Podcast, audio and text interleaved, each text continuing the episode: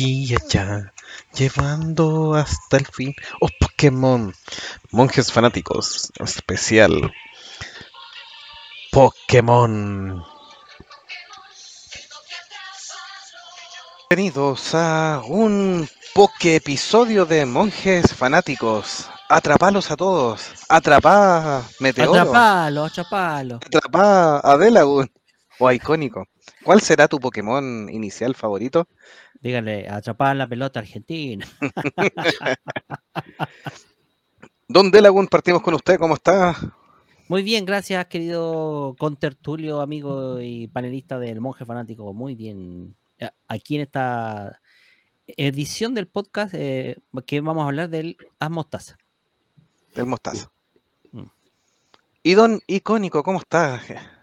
Muy ¿Cómo le ha bien, la vida muy buenas noches a todos los que nos están escuchando y un gusto estar de vuelta después que la semana pasada me cambiaron así a rey muerto, rey puesto, no superaron nada, y tenían dos panelistas nuevos.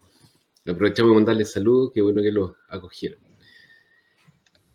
Sí, estuvo, estuvo bueno ahí ese, ese especial de videojuegos que preparamos con la gente de Nación Geeky View, que lo está ya disponible en el Spotify, donde hablamos sobre los nominados del juego del año de Kratos y todo. Y hoy día seguimos con un poquito relacionado con los videojuegos, porque esto partió como un videojuego, o partió como un anime, o partió como una revista. ¿Cómo habrá partido? ¿Cómo creen? Es un fenómeno multimedia a esta altura. Pero resolvamos la pregunta. po. ¿Cu- cu- Ah, ¿Qué fue bien. primero? Sí sabemos. El huevo o la No. gallina. ¿El juego o la gallina? Claro. El, Kratos mer- o- el merchandising fue primero, ¿no? Sí, salu- sí. Saludamos a Julito que dice lo que más hablamos fue de juegos. Saludos, monjes. Saludos a Elon también ahí. No la cagué. No lo sigáis Ah. cagando. Más todavía. Y sobre Ya, sabía. ya. Fue un videojuego, fue un videojuego. O dos, en este caso.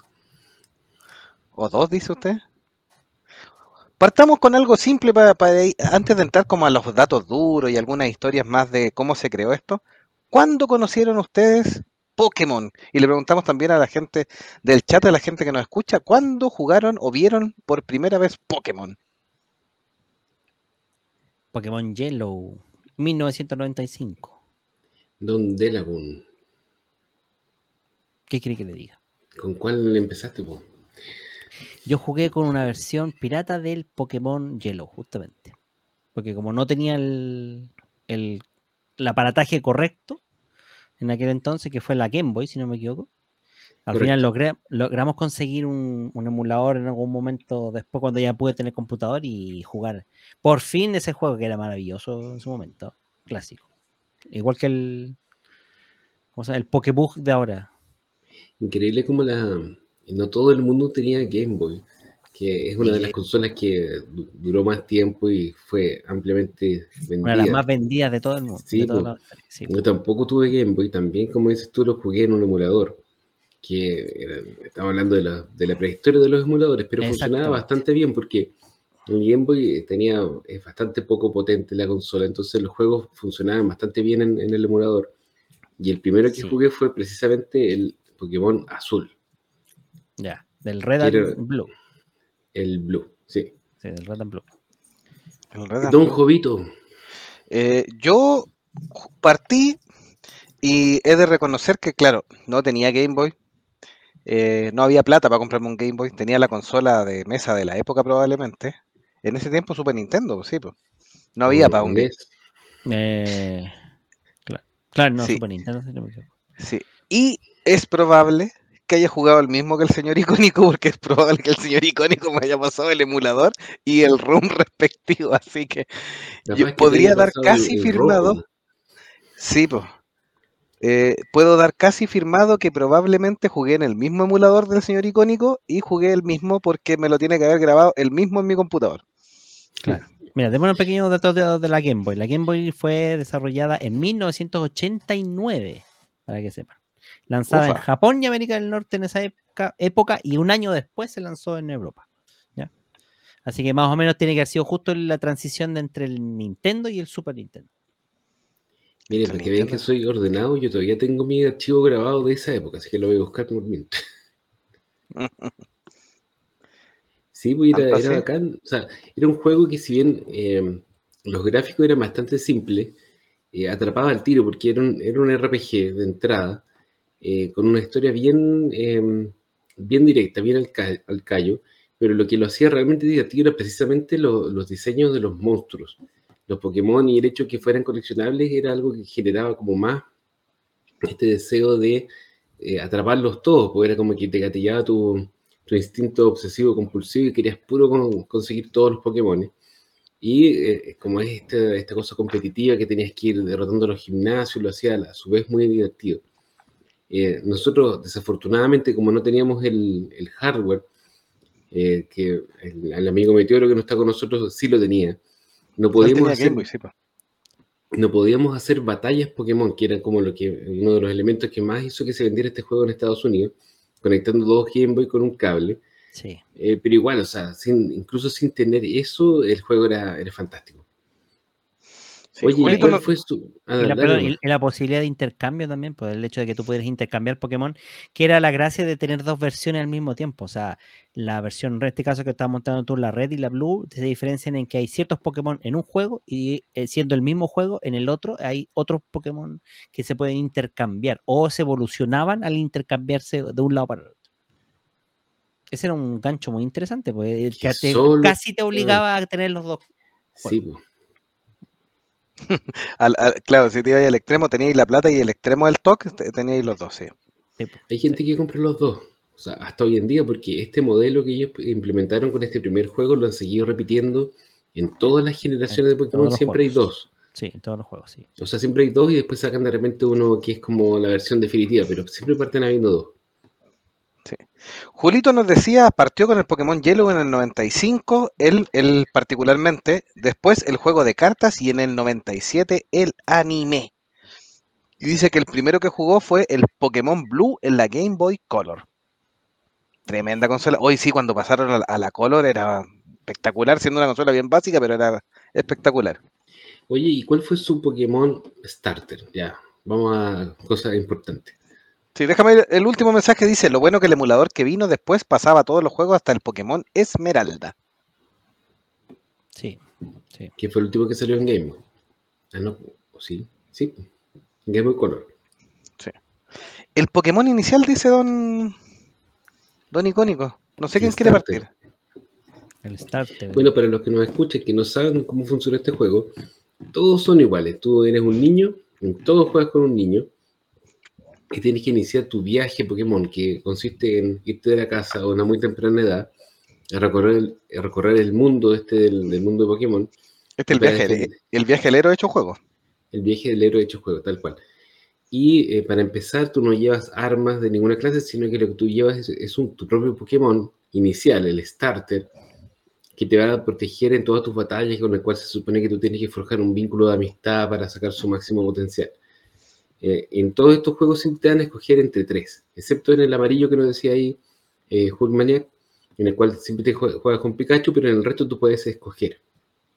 Y es como el, el cachipún, o el piedra, papel o tijera. el- las fortalezas de uno de los, eh, de uno de los Pokémon es la debilidad del otro. Entonces, nunca había uno en teoría que fuera mejor que el resto, pero en la práctica siempre uno tenía su favorito, que era el que escogía más, más seguido. Así que, si, habiendo hecho esa introducción, yo siempre partía con eh. Bulba.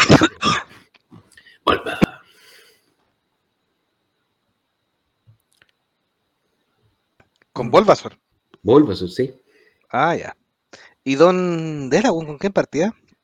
No, yo jugaba con Squ- Squirtle. Con Squirtle, igual que. Julito que nos dice, partí con Squirtle y me pasé la liga a la primera. Miren, igual, el que monje. nuestro, igual que nuestro señor presidente. ¿Quién es ese gallo? Eh, Para los que no saben, el presidente de Chile, que no es muy El actual presidente de Chile. El que actual presidente de. Chile también es fanático de Pokémon y él cuando se encontró, cuando asumió el...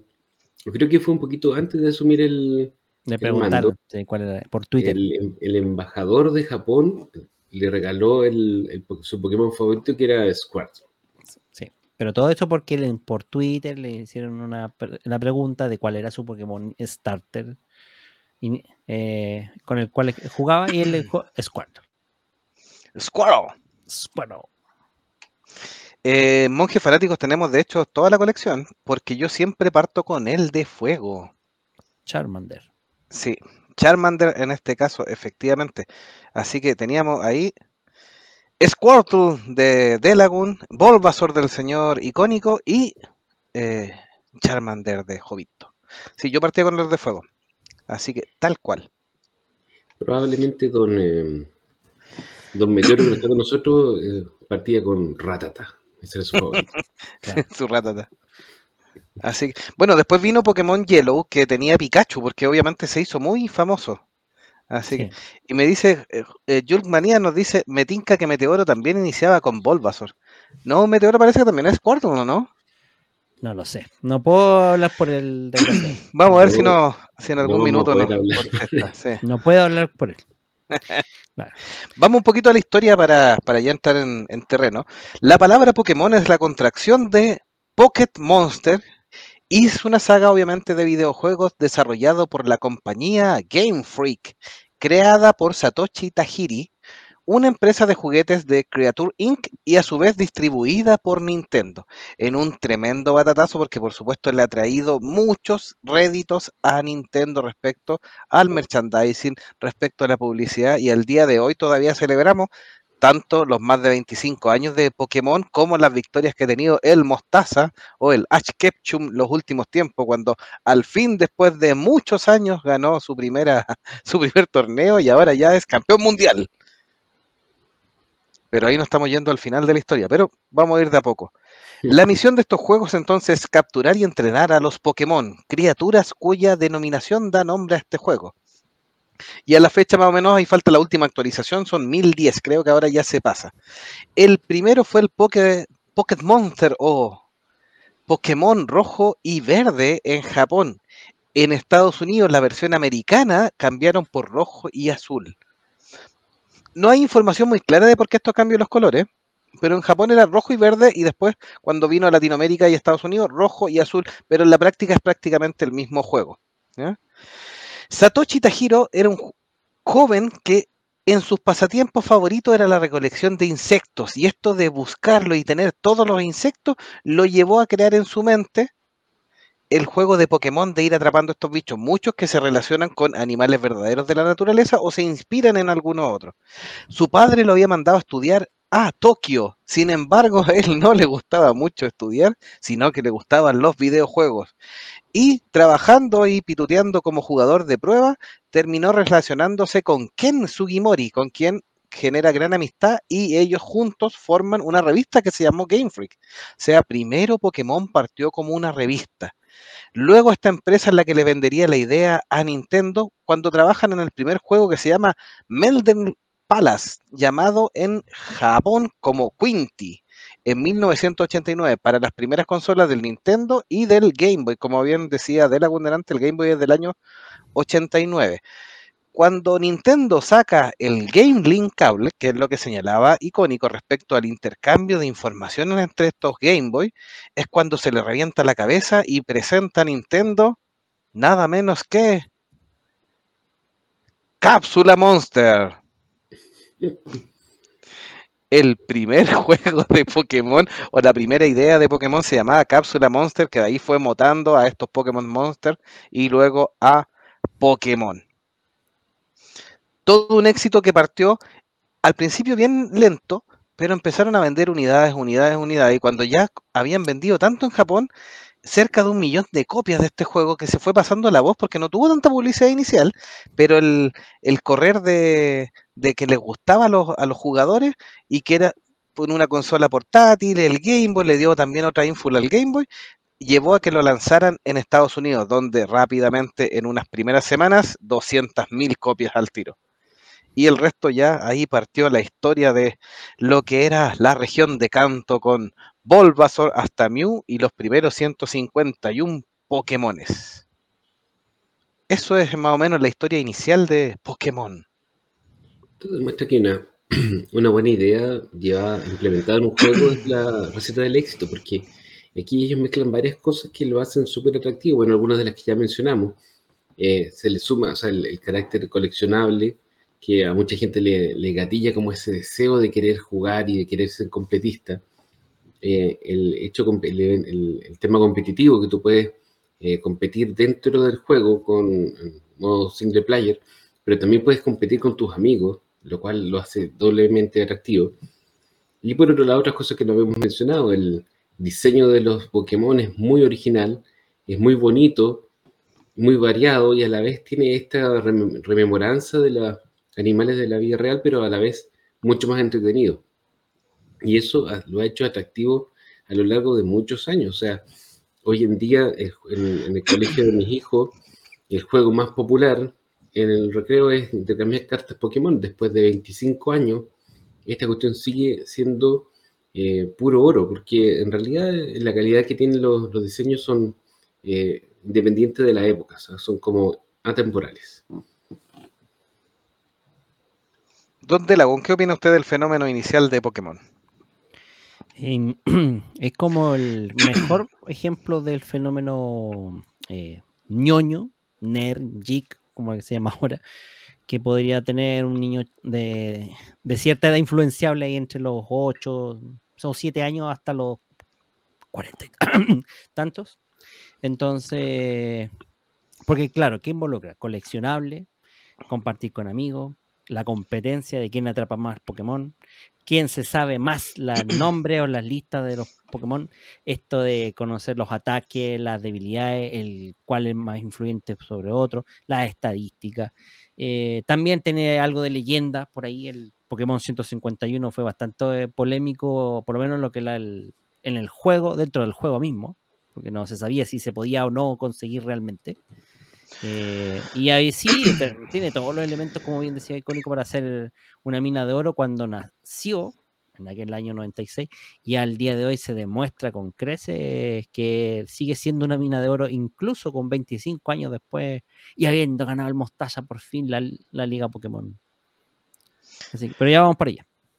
Julito nos dice un dato, los juegos Yellow, Blue, Red y Green se pueden encontrar en las cajas originales en casi 1.500 dólares Coleccionista. en el mercado negro o en el mercado oscuro nos pone ahí. Tal cual, esto, esto, esto sigue siendo una fiebre. Eh, yo tengo que reconocer cuando, cuando salió estos juegos y, y después ya lo tenía, era bien, uno se rayaba en hacerlo subir de nivel y todo. Al principio es un poco más fácil subir de nivel, porque tú pasas rapidito del nivel 1 al nivel 15 sin ningún mayor inconveniente. Eh, la dificultad es bastante simple, pero después la cantidad de puntos que necesita para ir su- subiendo de niveles por sobre el 30, por ejemplo, era bastante significativa y implicaba muchas horas. No, pero ojo, hay un tema ahí, te te olvidas un detalle. A, diferencia de lo que pasa hoy en día con los juegos más nuevos, en los juegos originales tú eh, subías de nivel el Pokémon que salía a pelear. Los otros que tenías Mm. guardados en tu equipo tenías que cambiarlos y ponerlos a pelear para que subieran de nivel. Por tanto, claro, tú podías tener a un Pokémon que fuera subiendo rápidamente hasta cierto nivel, como bien dice, pero los otros se quedaban bien, gracias Estancado. estancado, no como ahora que si gana uno, su- suben todo. Así que ya saben, ya cabros chicos, la tenían, la tenían fácil hoy día. Igual no es un juego difícil. Yo me acuerdo de haber ganado sí. el- la Liga Pokémon y todo sin tener los Pokémon con un nivel muy alto. Eh, claro que cuando te pones competitivo con otra gente, ahí la cosa ya se pone mucho más, más difícil. Mm, Sí, Claro. lógico. Si al final por ahí van los tiros, o sea, no podían hacer un juego que fuera imposible de conseguir. Al contrario, tenía que ser asequible, incluso en el tipo de historia. Como bien dice usted, es un gran resumen de lo que es el viaje del héroe. Así de simple.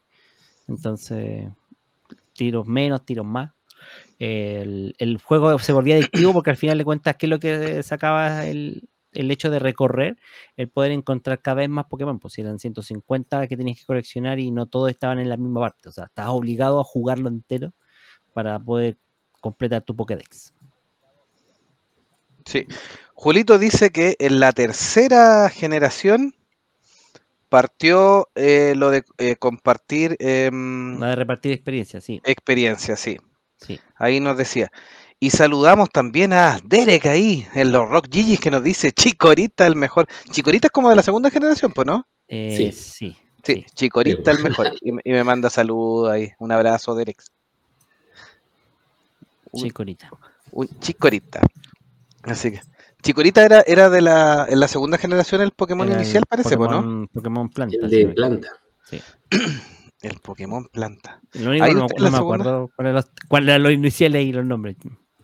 Vamos a buscar los de la segunda generación, los Pokémon iniciales, porque la- los de la primera ya lo tenemos claro entonces ahí. Y ustedes fueron siempre repitiendo el patrón de, de elegir a- al, al Pokémon inicial, ¿o no? No, en la segunda yo escogí, había un como un ferret de fuego, que no me acuerdo cómo se llama.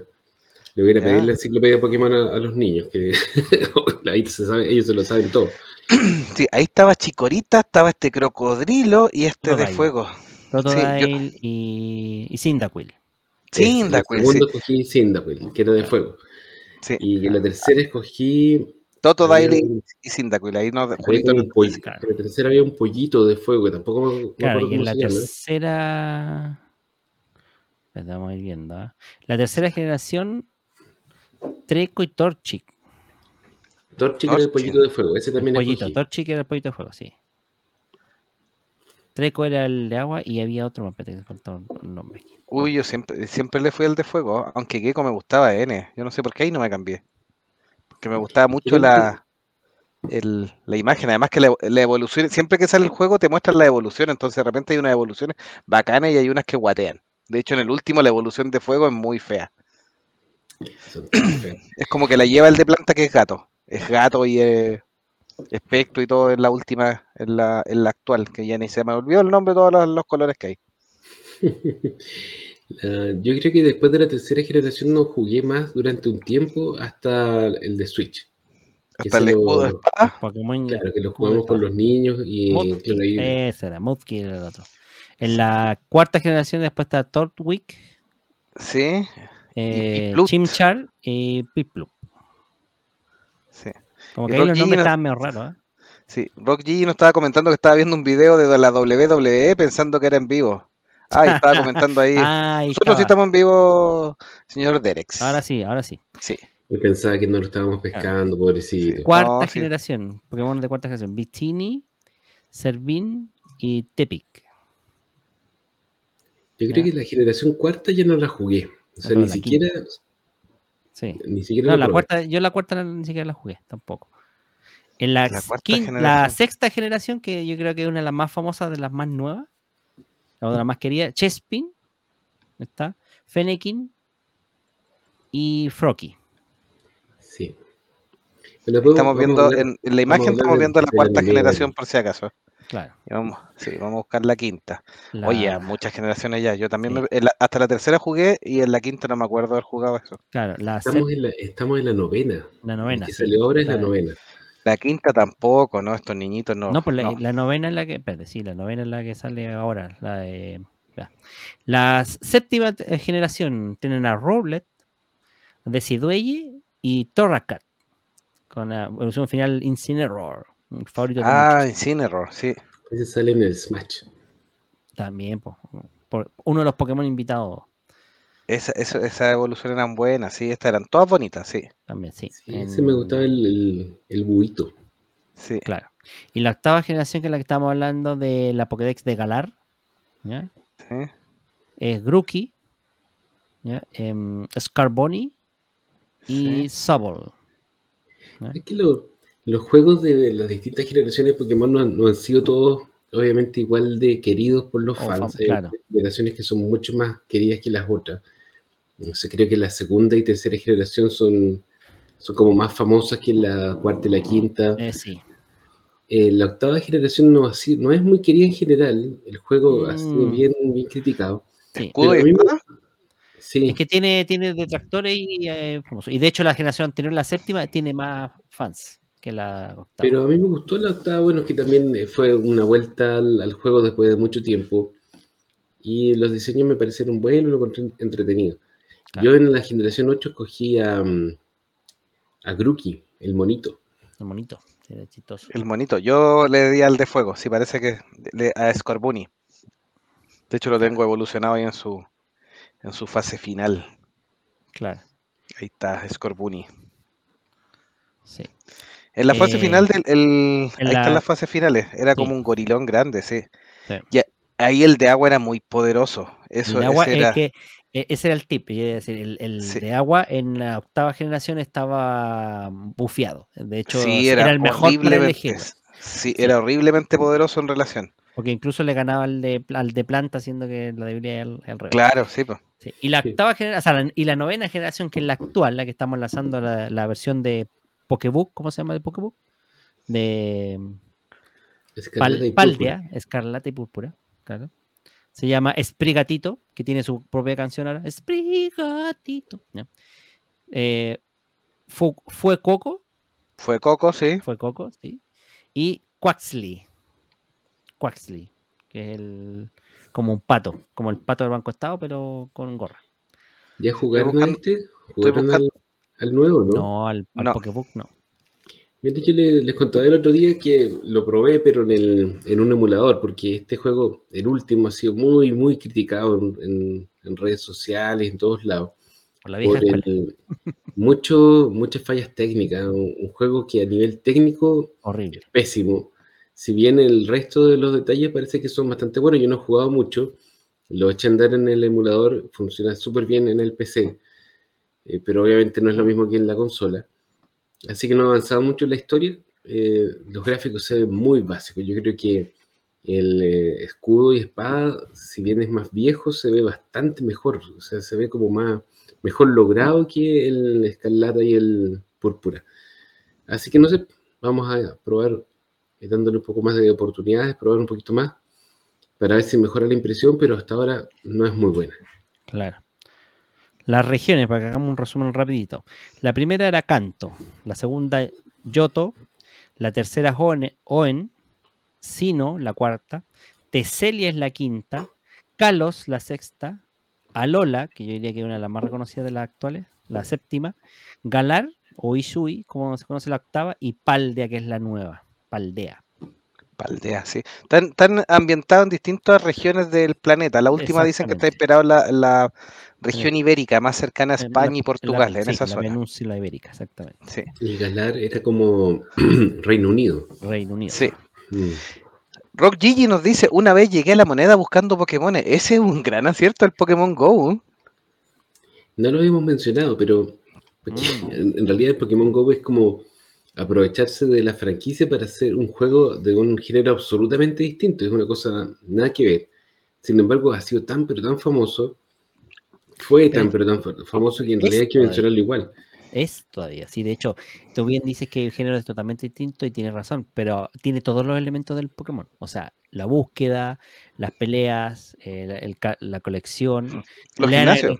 Eh, los gimnasios también, los retos, desafíos, le ha agregado mucha interactividad que obviamente ha potenciado y ha hecho que el juego siga teniendo después de no sé cuántos años, todavía tenga una eh, seguidilla de, muy grande de, de fans ahí detrás del juego, conectados, cazando Pokémon. Sí. O sea, ¿vieron el Rocky- Twitter del viejito ese que tenía una bicicleta como con 80 Con seis teléfonos? celulares, sí. No, Sí. que seis. Era un japonés que tenía una, que como 20 o 30 colgados, literalmente. Ah, es, es que, no, yo estaba hablando del chileno. Había un Hay chileno, un chileno que tenía como 6. como 6 o 8 celulares. Era un viejito que ya estaba jubilado, 70 y algo años, y le fascinaba jugar eh, Pokémon Go porque se entretenía, porque compartía. Hay que acordarse que hubo varios eventos donde aparecían Pokémones como forma puntual, en lugares, se las plazas, los parques, se pasaban los datos. Ha bajado un poco esa fiebre, pero eh, se, se ha mantenido bastante tiempo. Y como dice yo, Rock Gigi, había un señor que pasaba la tarde entera allí hasta que me dije, anda a vivir, hombre. Y Julito lo- nos decía ahí los de la novena generación que era Esprigatito, fue Coco y Quaxley, como señalaba Don de la Gunderante. Y lo más entretenido es que no, no generó un, un género, o sea, fue solamente Pokémon Go, pero los competidores que trataron de salir nunca fueron igual de famosos. O sea, ¿ustedes conocen otro juego que sea del mismo estilo que haya sido igual de famoso? Yo no, yo no conozco. No, No, igual de famoso no. saca- Son las copias. sacaron, ¿no? sí, copia, sacaron el de Jurassic Park, que habían dinosaurios eh, con Ah, la, sí. la famosa realidad aumentada y que te los podías encontrar y todo el show, pero no tuvo el mismo, el mismo efecto. Hay uno de Harry Potter que también funcionaba, eh, pero no, ni la mitad de la, de la misma, de la misma claro. moda. Es que no, no tiene los diseños, por los personajes, el- el- la historia. Es que no tiene la simpleza, me atrevo a decir yo. Sí, la simpleza es, tú pones la pantalla, haces el, capturas el Pokémon y ya te sientes como maestro Pokémon, como a Skepchu, listo. Entonces ya se acabó. En cambio, lo, lo del Harry Potter era una muy buena idea, pero era, es mucho más elaborado, diría yo, que simplemente que este juego de Pokémon, el Pokémon Go. Sí. Don Icónico, ¿nos va a mostrar un poco de la transmisión el Pokémon Scarlet? ¿Está en eso? Tratemos, tratemos. No A ver, sé si vaya a sí. resultar. Ahí está. Se ve Ah, tengo que, escoger, tengo que escoger el. Con los Pokébook incluidos, los Pokémon incluidos. inicial. Yo pensé ahí que tienen- el- Ah, Ahorita podría mostrarlo, mostrar un- eh, los clips de los, mejo- los mayores bugs de este juego. Pero Igual no sé si funciona bien ahí para ahora. Hay uno, muy que la- hay uno muy chistoso. las texturas son pésimas. Fue. O sea, mantiene el. Convérsela el- todo antes de el- elegir. Este fue Coco. Claro, de tipo mantiene, fuego. mantiene la estética del anterior, de, de escudo y espada, pero obviamente no está tan terminado, no está bien terminado como debería haber salido. Mira cómo cambian la- los colores, No, la iluminación. igual puede ser problema del emulador, pero digamos No, que técnicamente no, es un créeme juego que muy es- destacado. en, en la consola se ve igual. Se ve Mm. igual, exactamente igual. ¿Tú lo compraste? No, pero he visto los videos de los bugs. Créeme, se Hay- ve exactamente así de espantoso. Hay unos memes de Quaxley como Yoyo que están súper buenos. Pero en serio, búscate, hombre, por Twitter, búscalo. Busca los, los, los memes, los Los Los bugs bugs. de. sí, videos de bugs eh, Pokémon Escarlata. y Ya, búscalo. ¿cuál escojo? Ya, chiquillo, dígame. Usted elija el que le guste. po. Un Gatito. Un, explicativo. este, el pato del banco estado. No sé qué se parece. Coco. No me Ese se parece a. Mm, ¿Cómo se llama el mono, el, el pin de Homero Simpson de Rusia? ¿Cuál? Ay, que no me puedo acordar de ese capítulo donde Lisa se obsesionaba con los pins de la Juega Olímpico y quedaba literalmente pilucha, porque vendía hasta la ropa para conseguir co- coleccionar pin. Y al final Mm. le hace un pin de con la Sí. cara de Homero, pero al revés. Sí, sí, sí. Ya me acordé. Es como los juegos de invierno. Sí, de los juegos de invierno, exactamente. Vamos a buscar los bugs de. Y, y el pin es así, po. es como la cara de Homero daba vuelta y le puso un dibujó unas patitas. pero no me puedo, no puedo acordar cómo se llama. ¿Cómo aprovechar un bug para clonar a Coraidón y Miraidón? Ya están, están las trampas. Oye, el juego sale y a lo- a- al día ya están mil trucos y todo. Eso, ese gallo está jugando, saca el juego y está jugando 24 horas para llegar a ese nivel, ¿o no?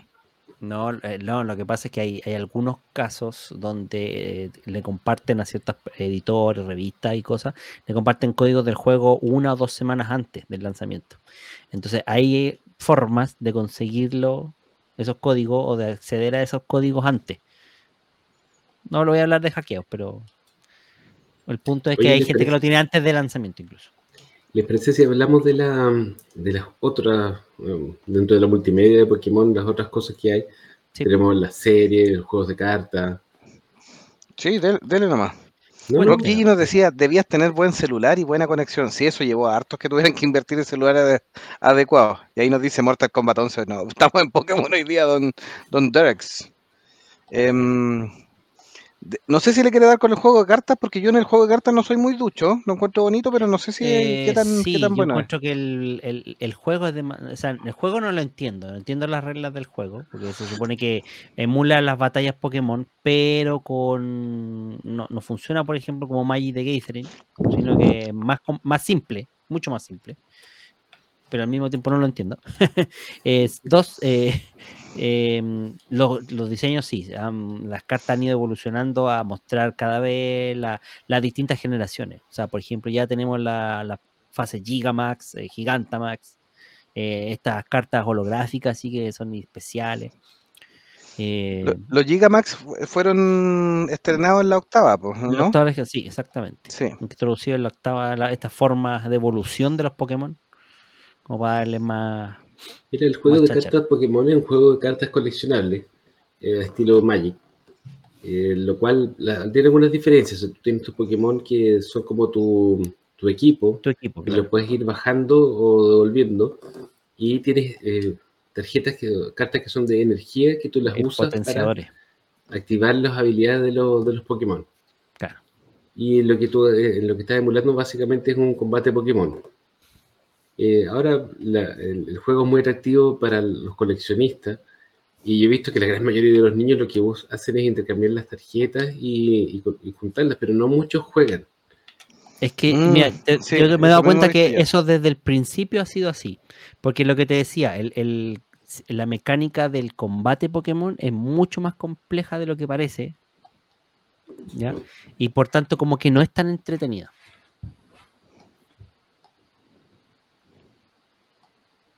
No es tan entretenida. Entonces, el tema de que sea coleccionable, yo creo que lo hace más, más sencillo. Sí. Igual está es súper de moda, pero a mí no me gusta mucho. Yo le enseñé a los niños a jugar Magic y los pobrecitos eh, no tienen con quién jugar porque todos los otros niños tienen cartas Pokémon. Es que el Magic es muy elitista, po. Ya era elitista en el caso nuestro y aún así todos jugábamos Magic. Es muy Diría- caro. y Bueno, y aparte caro. que es para niños un poco más grandes, sí, es cierto. Sí, no, yo a, uno, Sí. a uno de los míos ya le enseñé a jugar y quería jugar conmigo. Sí. Rocky se va a jugar con Scorpion, dice. Así que nos deja saludos y que los quiere mucho. Así que vaya nomás, vaya a derrotar al, ahí, a- al Sucero y al Scorpio. al Sucero, claro. Al Sucero. Al Sucero y al Escorpio. Em, sí, yo, yo en realidad eh, concuerdo con lo que señalaban. Yo he visto niños jugando con las cartas, pero y además que hay hartas cartas mulas, a diferencia de otros juegos de cartas donde no como es- que la, la- la piratería es bastante me- Sí. menos, menos notoria o menos, no, menos mala. Menos mala, porque Sí. no menos mala en el sentido de la calidad, porque la- las cartas piratas están bastante más decentes en algunos casos. Sí, y- pero las cartas Pokémon hay una, unos enredos. De hecho, yo no me, no me extrañaría encontrar a Spider-Man en una carta Pokémon O a lo-. Al Luffy del One Piece en las cartas Pokémon, porque en realidad hacen unas mezclas, pero media extrañas. De hecho, hay unos Pokémon que yo ya no me los sé todos. Antes, antes cuando era 151, me los sabía. Todos los Pokémon. Em, ahora imposible, pero canción. hay algunos que no sé. La canción de la no. del anime, que después vamos a hablar del anime, acuérdate, lo que lo que hacía, partía lo- los comerciales entre medio cantándote la- la- el listado de la Pokémon, de no me acuerdo si era de 5 en 5 o de 10 en 10, una cosa así. Atrápalos ya, Pokémon. Entonces empezaban a cantar los, los nombres, como que- para que tuvieras que aprenderte los, los 151 Pokémon en algún momento. Aparte que el, el anime tenía esta eh, salida comerciales donde te decían "Ay, qué Pokémon es ese y te mostraban una sombra y entonces tú tenías que saberte Ah, tenéis que ir adivinando. Sí. Es que son todas mecánicas como que te inducen a tener que conocer- ir conociendo más el juego. Ya. ¿sí? A interiorizarte más. Ah, eh, mira, es una mu- muy buena estrategia para entregarte la, la mitología y cultura que hay detrás del, juego. O sea, no es menor, que al final de cuentas todo apunta a que tú eh, compres el producto. ¿Sí? O los productos, porque en este caso ha, salido de todo. Cachito, cachito. Harto, sí. Bueno, ¿cuán- cuán- eh, eh, Pokémon Escudo y Espada salió hace cuánto? ¿Tres años? Sí, Un poco más. No, sí tienes razón, tres años. Sí. unos tres años, sí, es, es relativamente nuevo. Lo que pasa es que este yo me atrevo a decir que se tomaron, intentaron hacer, o sea, lanzaron un rápido, juego más quizás. rápido, claro, y de mundo abierto, porque el chiste fuera mundo abierto, porque ya todos criticaban que, esperaban, mejor dicho, que escudo y espada fuera de mundo abierto, pero no lo fue. Y este... Pero tiene, ti- tiene dos buenas extensiones, Escudo y Espada. Son bastante entretenidas. Me aburrió, fíjate. La segunda, sí. La primera me gustó harto. Sí, coincido contigo. Sí. La primera expansión, que no me acuerdo cómo se llama. Y la otra que era Ah. como más de nieve, no sé. Sí, pero whatever. Una era la isla del. Ya me voy a acordar cómo se llama. Sí, ahí sacaba ahí el osito Kung Fu. po. Ya se me olvidó, ya no me sé los nombres. El osito Kung Fu. El Tifu, no, Tofu, no, ¿cómo es? Sí, que Ah, le podíais dar estilos de, de pelea distintos según lo que eligierais. Sí, ya lo, ya lo tengo acá. Ese era bueno, sí. Claro, dependiendo del, del estilo que quisieras elegir, podía. Kopfu. Que Kopfu. se, Kopfu, que podías evolucionarlo a Urchifu, pero Urchifu de varios tipos. Mm. Urchifu lucha siniestro o lucha agua, dependiendo del estilo de pelea que, que escogieras. Bueno, pero uno de los puntos fuertes. eh, perdón, Icónico, ¿vas a decir algo? Te iba a decir precisamente que viéramos la serie. Eso mismo. Uno de los puntos fuertes que iba, ahí está, está justo súper hilado, ahí todo coordinado. Después del lanzamiento de estos primeros y cuando se ya se llega a Latinoamérica, En 1997, previo al estreno de Pokémon Yellow, que sería como la, la- la segunda oleada de juegos, o sea, después de los primeros, No, La el serie Yellow, de- perdón, el Yellow fue un recopilatorio, o sea, más que un recopilatorio fue una versión mejorada del rojo azul o rojo verde con como salió en su momento. Y que le agregaron a Pikachu que justamente para que coincidiera con el anime. sí, porque claro, lo lanzan en el 98 y el 97 se lanzó la serie. Eh, obviamente basada en la saga de videojuegos donde el protagonista Ash Ketchum, alias el Mostaza, Ah, o mostaza. Satoshi en su versión Ah. original, su amigo Brook y eh, Misty, que sale también desde casi de los primeros episodios, deben hacer el recorrido para volver a Ash Ketchum, eh, un maestro Pokémon que sale de Pueblo Paleta. Eh, y ahí teníamos este inicial donde parte con Pikachu que tenía la característica de que era uno de los Pokémon que no pasaba nunca tiempo en la Pokébola y con su característico pica pica. Claro, es que hay que recordar que ahí hicieron el cambio un poco, o sea, dentro de la dinámica del juego para la historia fue más entretenido. Esto de que Ash tenía que llegar donde el profesor Oak a seleccionar su Pokémon eh, inicial, pero el muy desgraciado flojo llegó tarde porque se quedó dormido y cuando fue a escoger su Pokémon inicial ya habían llegado todos los otros eh, aspirantes a entrenadores Pokémon y habían escogido los que estaban disponibles.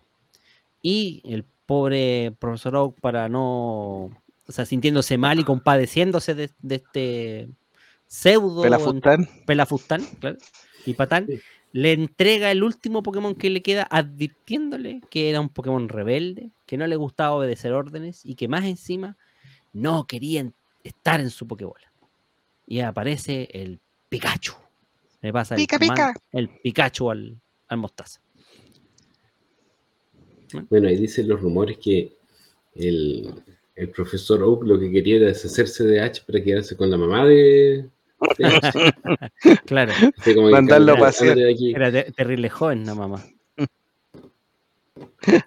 Y ahí sale su enemigo, porque eso, eso, eso sale en el, en el anime y es parte también de los juegos, que siempre hay un contrario que en general tiene el Pokémon que es más poderoso que el tuyo. Sí, pues la ventaja de- Sí. a ti. Entonces, si tú eliges fuego, el otro elige agua. agua, Si sí. tú eliges agua, el otro elige planta. Si el otro elige, si tú eliges planta, el otro elige fuego. Y ahí se, se supone que siempre para mantener un poco. Y en este caso era Gary Oak, el, el primer, el primer en- enemigo de Ash Ketchum. Claro, que era sobrino del profesor Oak. Sí. ahí era es donde te Meteoro su. Ese era su ídolo. Sí, ídolo. buscando siempre los malos, era el ídolo de. Meteoro. Exactamente. Meteoro se creía Gary Oak. Sí. Mira, ahí dice, Julito nos dice, por eso el Ash deja a Mr. Mine en su casa. Lo Ah, deja ahí de, de De- chaperón, para cuidarle a la, a la mamá. Sí, pues. Y dice que Gary eligió a Squirrel. Squirrel.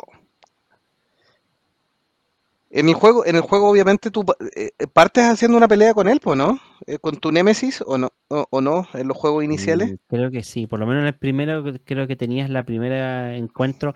No, o sea, el, primer encuentro era forzado porque era como que tú ibas saliendo de Pueblo Paleta y te encontrabas con, con Gary, o bueno, en este caso no me acuerdo cómo se llama en el juego, porque no era Gary, y, y tenías que batirte a duelo con él. En el juego, si tú escogías, si tú estabas en la versión roja, tu personaje se llamaba rojo y el otro era blue. Y Ah, al ya, revés. Ah, ya. Sí, así era la cosa.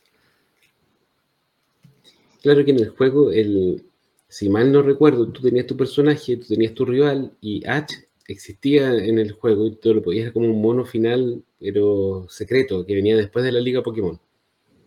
¿Se acuerdan de eso? No Sí, te lo volví a. ¿cierto? No, eso sí no el efecto Mandela no sí existía y tenía Pikachu y todo, pero probablemente eso apareció en la versión amarilla. Es muy probable que haya salido ahí. Porque como bien dices tú, la historia es un, es un personaje genérico. Y de hecho los colores hacían alusión al color del Pokémon. Por eso el rojo, azul y verde. Estaba sacando la cuenta que en el, en el nuevo, el que estábamos mostrando recién, el, tu rival escoge un Pokémon que tiene debilidad contra el tuyo. O por Sí. lo menos en el, en el caso de que estábamos viendo, es yo no más lo había fuerte. jugado antes. Claro. Sí, po. sí, por eso es la lógica, como decía Jovito.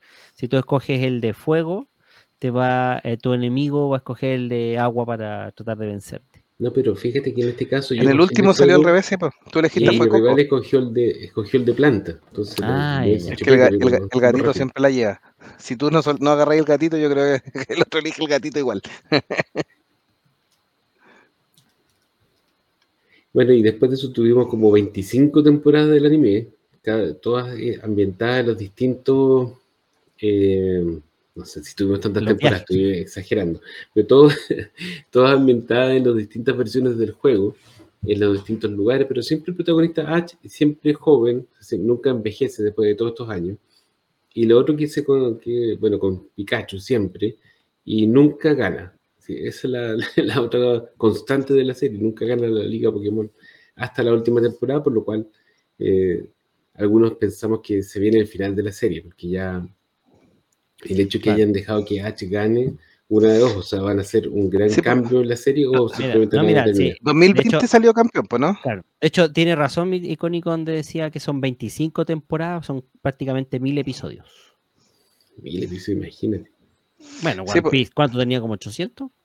Eh, no, pues One Piece va en el 1100 casi. Ah, ya, vale. Así que no Pero nada- digamos que tiene hartas temporadas. Tiene muchas. En Japón se divide en siete series diferentes, pero en, en Occidente tiene una octava, ¿ya? Que en realidad debe ser un tema de división de episodios, ¿no? Sí. Episodios que- especiales y repeticiones. Sí, hay que ver que los que jugamos Pokémon Espada y Escudo, eh, los personajes que salen eh, están en el anime. O sea, yo no estoy, no estoy viendo el anime actualmente, pero en- No, si están el- todos, están todos y salen, y sale la historia y todo el show. Sí, así que Eso, eso yo creo que es, es un, uno de los aciertos de mm, que estableció que se pudiera fijar más en la, en la conciencia colectiva el tema de los Pokémon, porque quienes no jugaban el juego, al menos veían los monitos. Y la canción era pegajosa. En Latinoamérica un tremendo hit el de eh, H, amigo, es en un mundo por salvar y todo. Pokémon, atrápalos a todos. Claro. Que la, No, la el versión inicial la cantó un chileno, pues, ¿no? No estoy seguro. Vamos a, vamos Sí. a ver ese tema.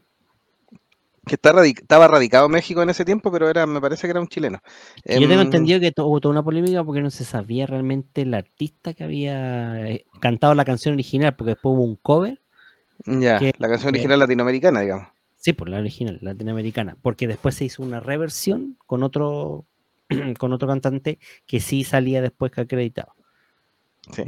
Luis Hernández nos dice, saludo amigos monjes y demás amistades que ven el podcast.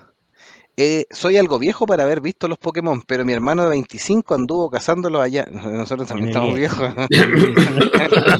pero. Yo dije de los 7 hasta los 40 y algo. Es como los Lego, hasta los 99 años. Eso, más, más, más 99. Sí, hasta los 99 todavía uno puede cazar Pokémon, así que no hay problema. Anduvo cazándolo allí en LA hace unos años. Sí, es un fenómeno global el tema del Pokémon Go, nada que decir. Así que. Y le dijo, y me dice que le causó gracia y asombro la interacción y el efecto de hacer ejercicio en muchas personas los hizo salir a caminar. Eso me pareció genial. Sí, cosas positivas del Pokémon Go, efectivamente.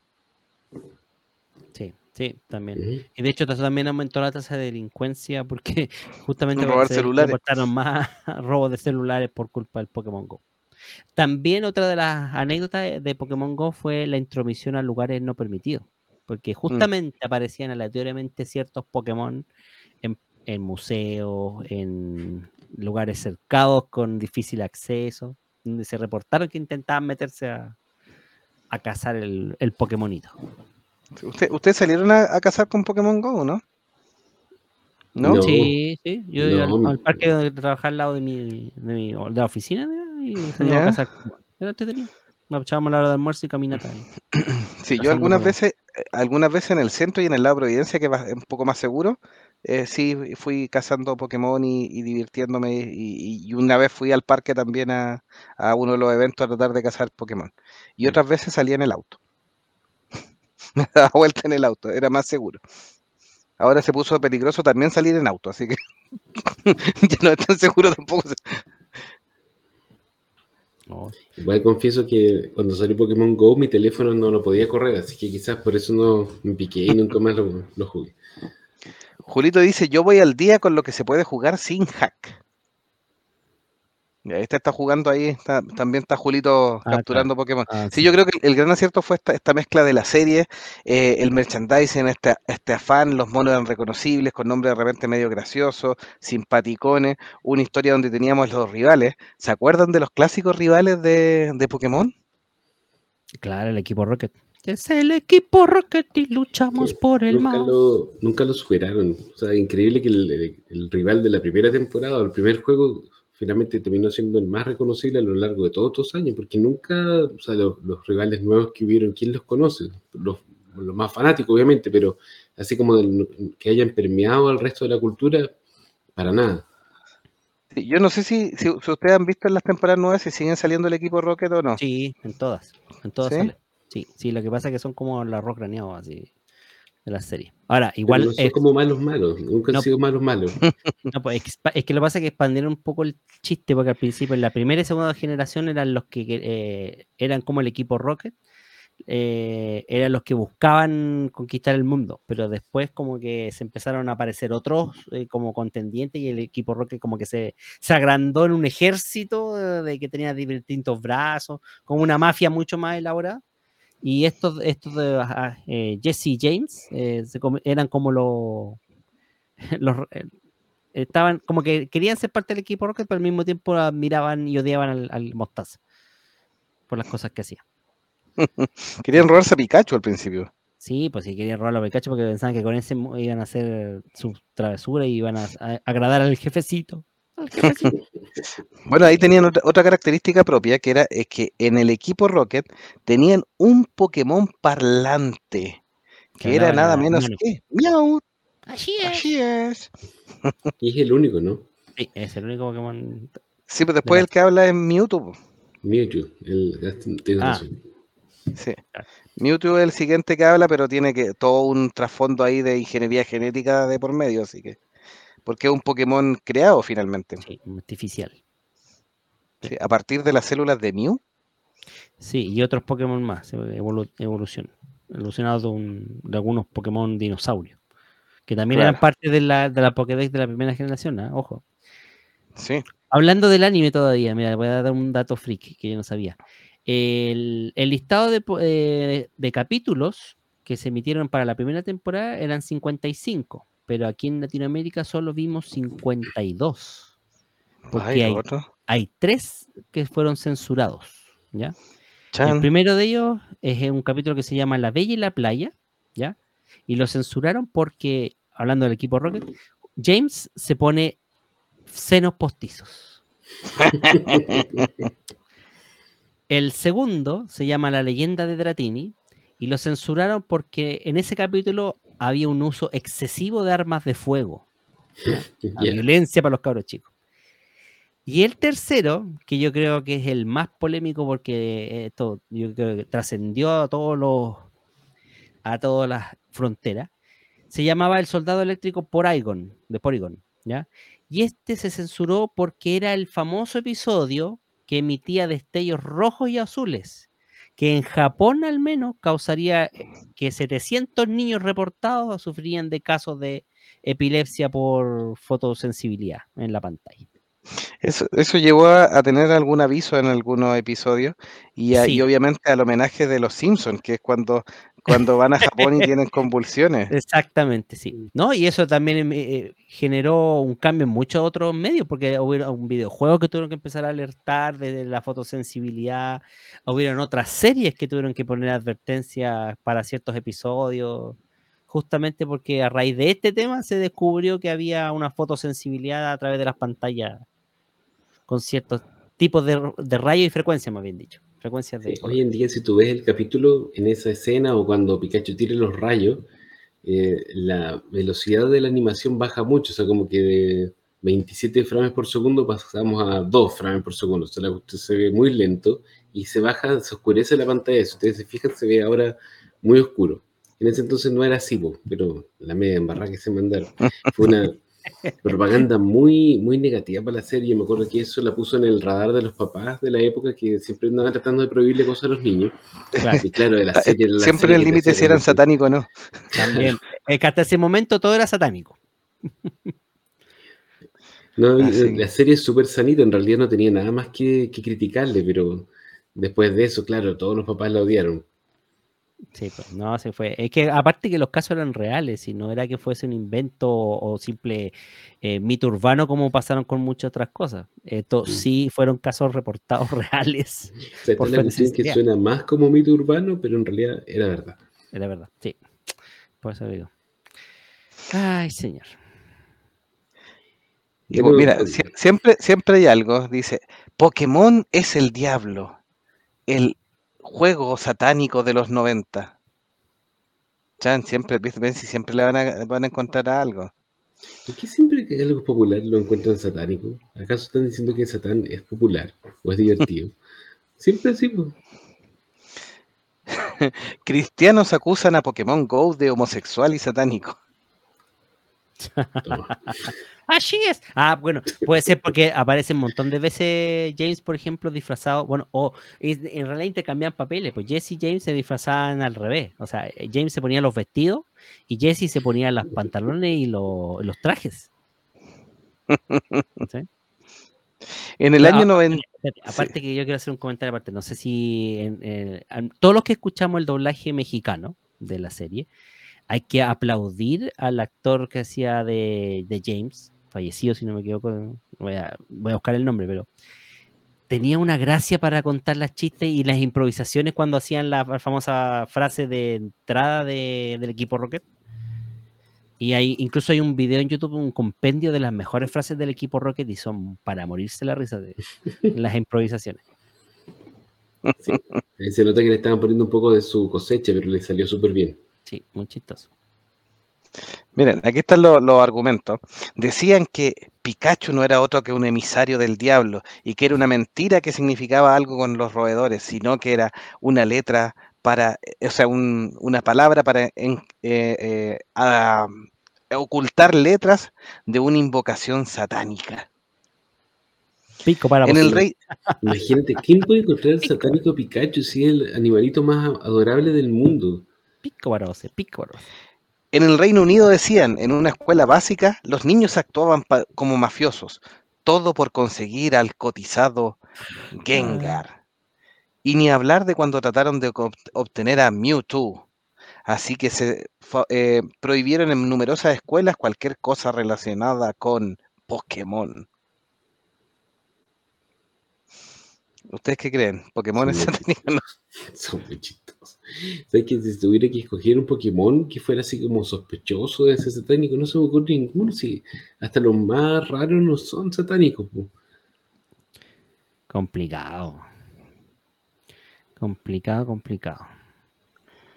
En Estados digo, Unidos la, po- eh, la policía denunció el juego como el hobby más peligroso luego de que niños cometieran crímenes. Bueno, y ahí tiene que ver con el tema de que se, se metían a lugares, entre otras cosas, y con eso ya eran satánicos. Nada, claro. Sí, eran, ah, eh, influenciados por el cole largo. Sí. Incluso una asociación de, de ambientalistas y animalistas los denunció, que Pokémon eh, era una forma encubierta de maltrato animal por el sometimiento y encarcelamiento en estas Pokébolas.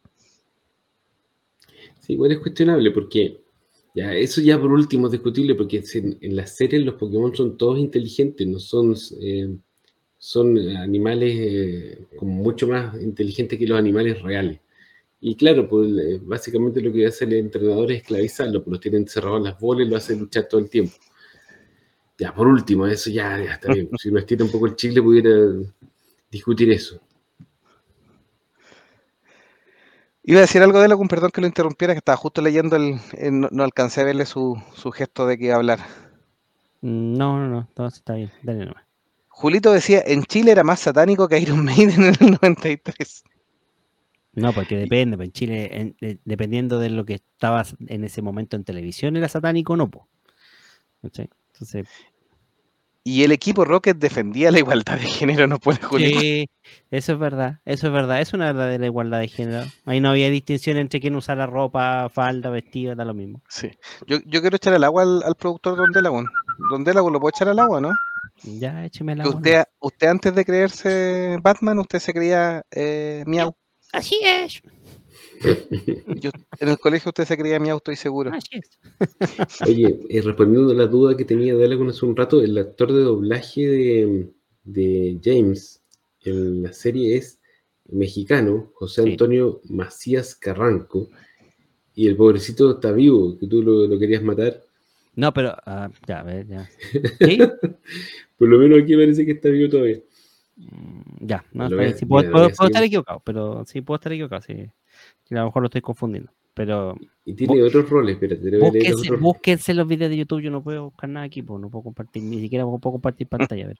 Mira, aparte de ser James, es eh, en, el, en el MCU, en el universo cinematográfico de Marvel, es el Capitán América. En Deadpool es, o sea, en la saga de películas de Deadpool es Deadpool, o sea, Wade Wilson. Y en El Señor de los Anillos y el Hobbit es Legolas. En- dentro de miles de otros.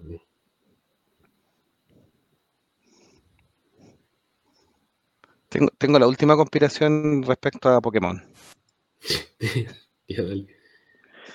Pokémon Go no sería nada menos que una forma en que el gobierno a través de las empresas privadas hace un control de las masas, sabiendo tu ubicación, qué estás haciendo y pudiendo llevarte hacia un lugar determinado en base a los movimientos del juego. Y que no sería otra cosa que Niantic al servicio de la inteligencia norteamericana y japonesa para el control y conocimiento de tu información. ¿Qué tal?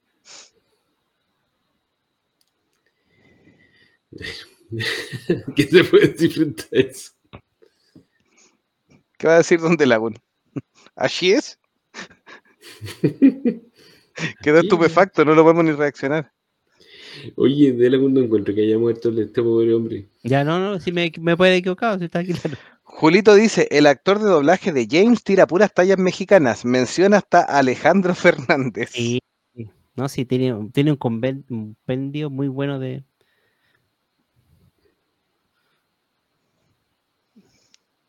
Así que, y dice, bueno, también nos dice ahí, si lo hace Mark Zuckerberg también, bueno, Pokémon. ¿Qué más pueden contarnos un poquitito de Pokémon para ya ir redondeando nuestro episodio de Pokémon? ¿La película les gustó? la a mí la primera película me gustó. La sí. primera sí. No, no, no, no estoy hablando de la película de animación, estoy hablando de la película de actores.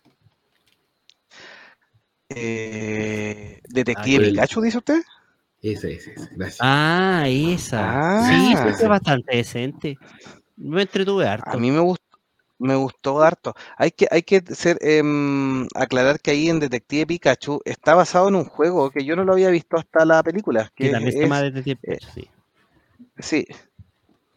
Así que, y la encontré bien interesante. Me gustó la forma orgánica, cómo se ven los Pokémon en el mundo eh, real. La película es entretenida, tiene una buena historia. Yo la fui a ver al cine incluso. Así que a mí me, me gustó. Eh, no me esperaba que de nuevo, voy, ya la tienen que haber visto todo, así que no me esperaba de nuevo que, que Mewtwo fuera tan protagonista de esta película, pero me, me gustó harto. Y hay unos, unos chistes que para los fanáticos de Pokémon que son notables. Sí, eso le iba a comentar que fue de las primeras películas, no sé si de, de las primeras, pero fue, es de las pocas películas de adaptación de videojuegos que es a la vez fiel a la franquicia que está adaptando y a la vez una buena película, porque es divertida, tiene su propia historia, cuenta sus propias cosas, tiene ahí su, su giro de por qué este Pikachu habla. Eh, obviamente es rebuscado, pero está dentro de, la lógica de la película, se entiende. Y como mismo dicen ustedes, eh, se nota mucho cariño y respeto por, por los Pokémon mismos, porque están, si bien están hechos con un aspecto mucho más realista, mantienen plenamente su esencia del videojuego, entonces es bastante entretenido ver este mundo donde estos personajes conviven. Es buena película, entretenida. Sí. El, el Psyduck, el Mr. Mime, yo lo encontré, pero Buenísimo. Oye, ¿puedo hacer Sí. una aclaración? Ya, mira, sí, Sí. la confusión mía era porque no, no fue ¿A quién el actor mataste? de ¿A quién James eh, que murió, sino que fue Diana Pérez, la voz original de Jessie, la que eh, falleció. Ah, ya. Eh, Estábamos cerca. Sigan nomás con lo suyo. sí. Em, tú, tú, tú, tú, tú, tú, tú. Luis Hernández nos pregunta, vuelvo al tema del control de la rata. ¿Dónde está nuestro máximo líder meteoro? Está Perdón, las ratoneando por ahí. las ratatas. Este episodio se esperó tres semanas eh, porque lo íbamos a lanzar casi con la misma victoria del Mostaza como campeón mundial de Pokémon, pero lo tuvimos que retrasar y al final ya no aguantó más que, que hirviera nuestros pendientes, así que lo tuvimos que lanzar sin, sin el Rey Rata, eh, que nos hubiera dado una cátedra probablemente de unos 40 minutos solo de Game Boy y los juegos de Game Boy de Pokémon, desde cómo se ponía el cartucho hasta el color gris, el pantón del juego, si no me equivoco. Pero te queremos, Meteoro, te extrañamos. Dijo que no iba a escuchar, pero no ha comentado nada, así que no le voy a creer. Ratanás los está controlando. Y Julito nos deja unos eh, datitos. Dice, Pokémon se pensó para competir con los Tamagotchis. No se realizó un remake del Blue por el glitch que te permitía tener a Mew en el comienzo. Si no es por Mew, el juego se iba al carajo porque no le estaba yendo bien a los japoneses y eso los ayudó mucho. Micha, hay unos datitos más de, de Pokémon. Sí, esa es una cosa que no mencionamos, pero había personajes como el Pokémon Mew en el 1, que solamente lo podías tener yendo a un, llevando tu Game Boy a un, lo- local especial o algún evento donde te lo, te lo cargaban en, el, juego. Y obviamente la gente decía pillerías para tenerlo, porque no todo el mundo tiene acceso a viajar a Estados Unidos o a Japón para tener los juegos. En ese entonces no eran tan populares como ahora. Porque creo que hoy en día, acá en Chile incluso, tú podías ir con el escudo y la espada y te cargaban los, los Pokémon secretos, ¿no? Cuando ibas al estreno de la película y todo eso. Confírmenme ustedes que viven en la civilización. Mm, no me acuerdo de eso. Mm. Yo sé que no se tenías que tener los dos para tener todos los Pokémon, porque obviamente también en la misma dinámica de siempre te obligaba a hacer cambios, a, cambiar algunos para poder evolucionarlos. eh, y, y para tener a los dos Sacian y no sé cuántos, tenías que tener los dos, pues finalmente. Eso se, eso se modificó, o sea, no se modificó, sino que se, entre comillas, facilitó con la salida de la aplicación El Poké- Pokémon. Poké- Sí, Pokédex, este- Poké- eh, ah, se me olvidó el nombre, pero que salió para Nintendo Switch y para eh, la aplicación móvil, donde tú te podías traspasar los Pokémon a, que era el antiguo Banco Pokémon, que salió en Game Boy, que sí existía en Banco Pokémon, donde tú podías tener bancos eh, guardados de una generación a otra. Sí, en eh, Escudo y Espada tengo un montón de Pokémon súper bacanes, pero con nombres súper ridículos porque tú los podías conseguir por internet, pero no se podía cambiar el nombre. Entonces, de repente, la gente te lo mandaba, no sé, de, de Rusia, así de Siberia, con unos nombres súper super pengues. Tenés el Pokémon más bacán, pero no le puedes cambiar el nombre. Pero una cosa por la otra, ¿no? Claro, sí, pues ese era el tema. Entonces, ese fue como un adicional que sí te permitía, entre comillas, no tener que comprar los dos juegos, porque al final, incluso en más, había canales de Twitch donde te como podían fabricar Pokémon, había formas de hackear y fabricar el Pokémon, y te podían enviar en esta compartir con amigos, que el modo online que tenía, podías recibir Pokémon de otros jugadores. Sí, respecto a Detective Pikachu, después con el furor de la película, eh, este juego se anunció salida para Switch en Detective Pikachu 2 y que obviamente para tratar de aprovecharlo trataron de correr para tratar de lanzarlo los primeros meses del 2020, pero finalmente se retrasó. Las noticias de hace un par de meses con todas estas últimas novedades de Pokémon, dicen que Detective Pikachu está en un muy buen pie respecto a su desarrollo, que no quisieron apurarlo para poder pulirlo bien y terminar la historia como corresponde, en vez de sacarlo como estaba, a diferencia del otro que está lleno de bugs, parece. Y podría ser una, una salida para 2023 de Detective Pikachu 2 y están ta- también avanzando en una posible secuela de la película en la cual están negociando obviamente con Ryan Reynolds y viendo el guion para una nueva película ahí con Detective Pikachu. Equipo, yo creo que podríamos ir redondeando. Pokémon favorito, eso falta. Mm, difícil. ¿Cuál podría ser el Pokémon favorito? Yo tengo varios. Me gusta, uno de mis Pokémon favoritos de la primera generación es Kabutops. No sé si se acuerdan, era un Pokémon eh, fósil, Sí. era como una almeja, que después le salen como garritas de... Ese era uno. Y el otro era Tiranitar. Oh, mira, igual que el, el amigo Julio. Porque me gustaba mucho porque era súper poderoso, pero tú te lo encontrabas como casi al final del juego en su forma menos evolucionada. Tenías que darte la lata de hacerlo evolucionar como 50 niveles cuando ya estabas listo para terminar el juego para poder tener la versión más poderosa, pero valía la pena porque en realidad era súper bacán. Así que esos son mis dos Pokémon favoritos. ¿Dónde, bueno. Laguna? Ya les di Está tiempo para pensar. No, yo todavía no tengo tiempo. No, no sé. De hecho, nunca me he pensar cuál es mi Pokémon favorito. Alguno que hayas tenido en todas las versiones, que te haya preocupado de, de- de- No, pues de no, no se pueden, no se pueden tener todas las versiones, pues. Ese, ese es el problema. Por ejemplo, nunca pude tener a, to- a Squirtle en todas. Ah, ya. Pero Sí, sa- se, se supone que salen, pues, ¿no? En todo. No, no. ¿No? En los juegos, en la medida que tú avanzabas los juegos, como los originales cam- iban cambiando, eh, y los iniciales también, eh, al final habían unos que ya no los podíais tener de, de- dentro del juego. Eh, como, con esto que lo que hablábamos recién de Pokémon Espada, Escudo y los intercambios, se agregaron muchos. Que no Ahí salen los tres básicos, pues. Sí, pero igual. Pero sí te regalaban uno. Yo tenía, yo lo tenía porque en algún, algún evento creo Charizard, que te lo- regalaban. el que te regalaban. Era el que Eh, salía por algún momento. Charmander. No, Charizard. Y con, y con Charizard tú podías eh, sacar un huevo y tener un Charmander. Como red, en- Sí, ¿Y don Julito dice en el, en Pokémon Escudo peleé contra uno. A mí el que más me gusta es Charmander, con sus evoluciones. Eh, Charmeleon y Charizard es el que más me gusta. Eh, mm, eh, después me gustan los de Fantasma, los encuentro divertidos, Gengar, eh, Ghostly.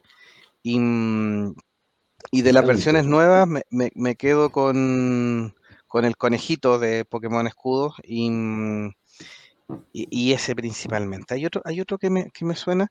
Ah, hay uno que no- nunca me sé el nombre, pero lo ocupo en el Smash Bros, el azulito. ¿Cómo se llama? Ah, Lucario. ¿Mm? Lucario. Como Lucario. una Nubis. Sí, Lucario me gusta mucho su diseño y me gusta mucho como Pokémon, pero no lo he ocupado nunca en el juego Pokémon, sino que en el Smash Bros.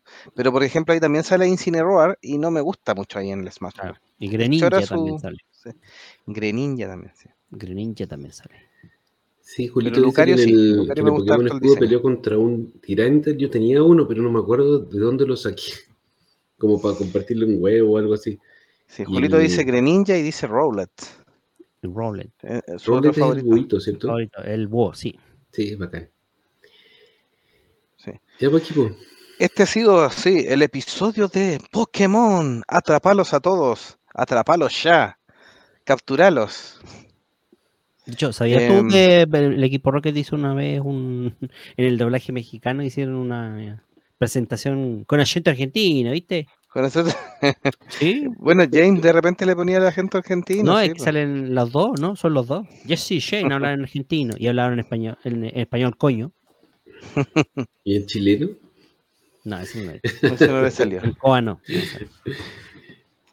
Así que muchas gracias por escucharnos. Un gran abrazo a los chicos de Nación Geeky View también por acompañarnos hoy día desde la trastienda. Julito y Maxi nos están escuchando.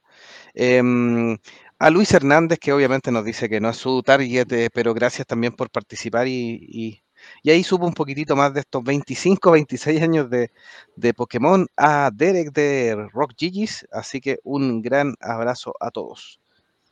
Muchas gracias hasta una por próxima. y chau. Vayan a disfrutar de jugando Pokémon. Chau. Chao, chao.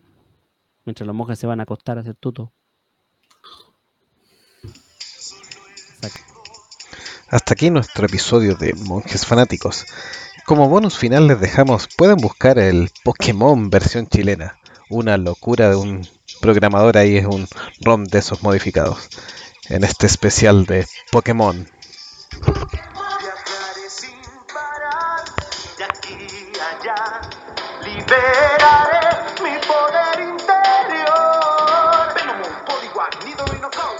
Boxer, Grimer, Victabel, Moltres, Nidoking, Farfetch, Abra, Jigglypuff, Killer, Raikou, Clefable, Wigglytuff. Solo tienes que atraparlo ya, atraparlo ya, Pokémon.